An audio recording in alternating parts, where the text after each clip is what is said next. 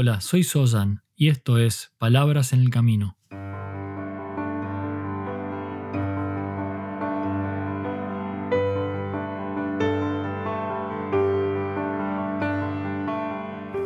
Un podcast para el camino al trabajo o de regreso a tu hogar, mientras caminas por la ciudad o en camino hacia lo de un amigo.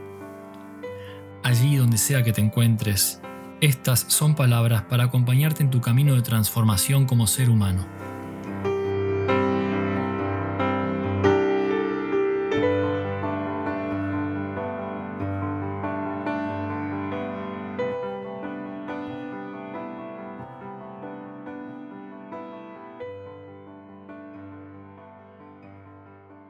En episodios anteriores recorrimos parte del camino que se da desde el momento que surge un pensamiento hasta que se convierte en palabra o acción. Y primero vimos la manera en que nuestros pensamientos son una expresión del mundo según mi propia visión. La manera en cómo los pensamientos que surgen están influenciados por quiénes somos en este momento, influenciados por nuestra cultura, nuestros mandatos, historia, identidad, y cómo eso nos brinda una importante herramienta para elaborar de manera positiva este trayecto entre el origen del pensamiento y que eventualmente se convierte en palabra o acción. Luego, la manera en que partimos del pensamiento original y comenzamos a sumarle otros pensamientos, ideas y conclusiones que al final terminan convirtiéndose en un ensamble o un conjunto de pensamientos y emociones que en general tienen poco o nada que ver con aquel primer pensamiento que surgió en nuestra mente. Y también hablé sobre las maneras en que nutrimos nuestra mente. Esas maneras en que buscamos la forma de alimentarla de manera adecuada para poder influir positivamente sobre la salud de nuestros pensamientos. Y todo esto es parte del proceso mental que nos conduce desde el pensamiento a la acción, y de la acción a la formación de hábitos y en última instancia a forjar la identidad de quienes somos en este momento. Entonces un pensamiento surge condicionado por nuestra visión del mundo, se elabora en nuestra mente antes de convertirse en palabra o acción, y en general la manera en que nutrimos la mente determina finalmente en gran medida el tipo de pensamiento que tenemos. Y en este episodio voy a hablar sobre otro aspecto de la actividad mental, que también está relacionado al tema de los pensamientos. Y en ocasiones hablo con personas que han comenzado a meditar, o a veces incluso con personas que han meditado por varios años. Y muchas veces hacen referencia a que cuando meditan la mente está llena de pensamientos, pensamientos de todo tipo. Y a veces esos pensamientos hasta compiten unos con otros por estar más presentes, por llamar la atención de nuestra conciencia. Y he oído cosas como, meditar es realmente insoportable, o la verdad no sé qué hacer demasiados pensamientos. Mi cabeza tiene demasiados pensamientos. Lamentablemente, también sé de personas que han dejado de meditar directamente debido a este tema, a que cuando meditan la mente se llena de pensamientos descontrolados. Y casi siempre tengo la misma respuesta cuando hablo con alguien sobre este tema. Lo que digo en general es que no es que la mente se llena de pensamientos durante la meditación sino que simplemente durante la meditación estamos creando un espacio de atención. Estamos creando un espacio de silencio, de silencio de estímulos externos. Y esto nos permite ver cómo la mente en realidad durante todo el día está llena de pensamiento, y no solamente cuando meditamos.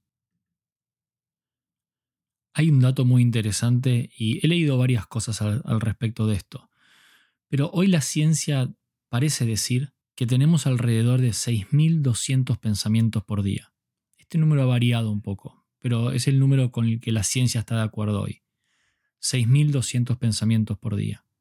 Y si consideramos que estamos en promedio unas 18 horas despiertos, esto significa que tenemos alrededor de 5 o 6 pensamientos por minuto.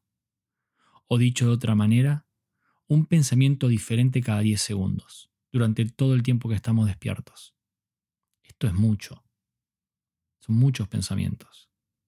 El punto es que no estamos plenamente conscientes de aquello que se presenta en nuestra mente en cada segundo. En general, estos pensamientos simplemente ocupan un espacio mental. Están allí, sin ninguna finalidad excepto la de ocupar espacio y energía. Y en ocasiones me gusta describir este fenómeno de bullicio mental con la analogía de una reunión de consorcio en un edificio de departamentos. Creo que en algunos países se conoce como la reunión de asamblea o la asamblea. Hago referencia entonces a esta reunión de vecinos de un mismo edificio, que en general una vez por mes se junta a discutir temas como la pintura o el perro que ladra muy fuerte o las fiestas que organiza la del departamento B del quinto piso, cosas similares. Y si alguna vez tuvieron posibilidad de asistir a alguna de estas reuniones, verán que en general todos hablan al mismo tiempo. Un bullicio, sin realmente escucharse unos con otros. Y de eso va la analogía. En nuestra mente pasa lo mismo. Viene a ser como la reunión de consorcio o asamblea mental. Todos, todos los pensamientos al mismo tiempo. Y está claro entonces que pensamos. Y está claro que pensamos y mucho. Porque la mente secreta pensamientos de la misma manera que la boca produce saliva. Y en general no lo podemos evitar. Y más allá de que es posible entrenar la mente para producir menos pensamientos, es importante comprender que esa es una de las funciones principales de nuestro cerebro, el producir pensamientos. Pensar es de alguna manera lo que hace a la mente mente. Debemos partir de esa premisa. La pregunta es entonces, ¿qué podemos hacer para lograr una transformación positiva en la manera en que actúa esa mente? Como dije, es posible entrenar la mente, esta mente pensante, para lograr más calma. Y una de las maneras de lograrlo es a través de la meditación, por ejemplo. Pero hay que tener en cuenta algo que también es muy importante, y es la de desarrollar la capacidad de distinguir entre aquellos pensamientos que son útiles de aquellos pensamientos que no lo son tanto. 6.200 pensamientos diarios. Y entre esos 6.200 pensamientos diarios hay mucho proceso mental que es muy valioso. Pensamientos que nos permiten actuar de cierta manera u operar de cierta forma. O sea, son pensamientos que nos ayudan a planear para el futuro o a reflexionar sobre el pasado, estos son pensamientos muy valiosos, pero también hay otros pensamientos, y que quizá lamentablemente sean la mayoría, que son los que denomino pensamientos parásitos. Son estos pensamientos que no tienen gran valor en sí mismos, que lo único que hacen es ocupar energía y espacio en nuestra mente. Diría sin temor a equivocarme que gran parte entonces de esos 6.200 pensamientos son este tipo de pensamiento parásito. Pensamientos que surgen por las distracciones, por las cosas con las que nutrimos la mente, por lo que nos exponemos en los medios, por nuestros temores, inseguridades, conversaciones, por relaciones interpersonales tóxicas. Todo esto es alimento para estos pensamientos parásitos, para que surjan estos pensamientos que lo único que hacen es ocupar espacio y energía. Entonces te invito a observar tus pensamientos y descubrir cuáles son pensamientos sanos, relevantes, nutritivos, pensamientos transformadores y cuáles son pensamientos parásitos. Esos pensamientos que no tienen más valor que el de confundirte, de distraerte, o de frustrarte, o simplemente de ocupar valioso espacio en tu mente. Y cuando descubras un pensamiento parásito, simplemente etiquétalo, reconócelo, obsérvalo pero sin juicio, sin rasgarse las vestiduras por el solo hecho de ser un humano que piensa. Pero en general el simplemente detenerse a observar un pensamiento parásito es suficiente.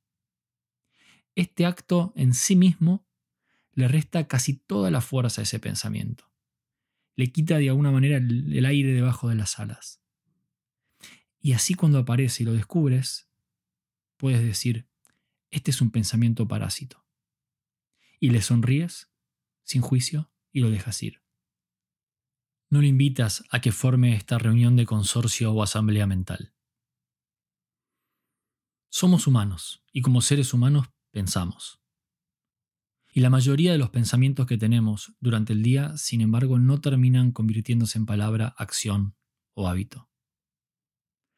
Son pensamientos que simplemente están allí en tu mente y como digo, en ocasiones solamente ocupando espacio y energía. Entonces reconocer estos pensamientos, estos pensamientos parásitos, y apreciar su insistencia y tesón, y sin juicio dejarlos ir, esto es sin lugar a duda parte de un profundo camino de transformación. Gracias por estar aquí y por ser parte de este camino. Hasta el próximo paso.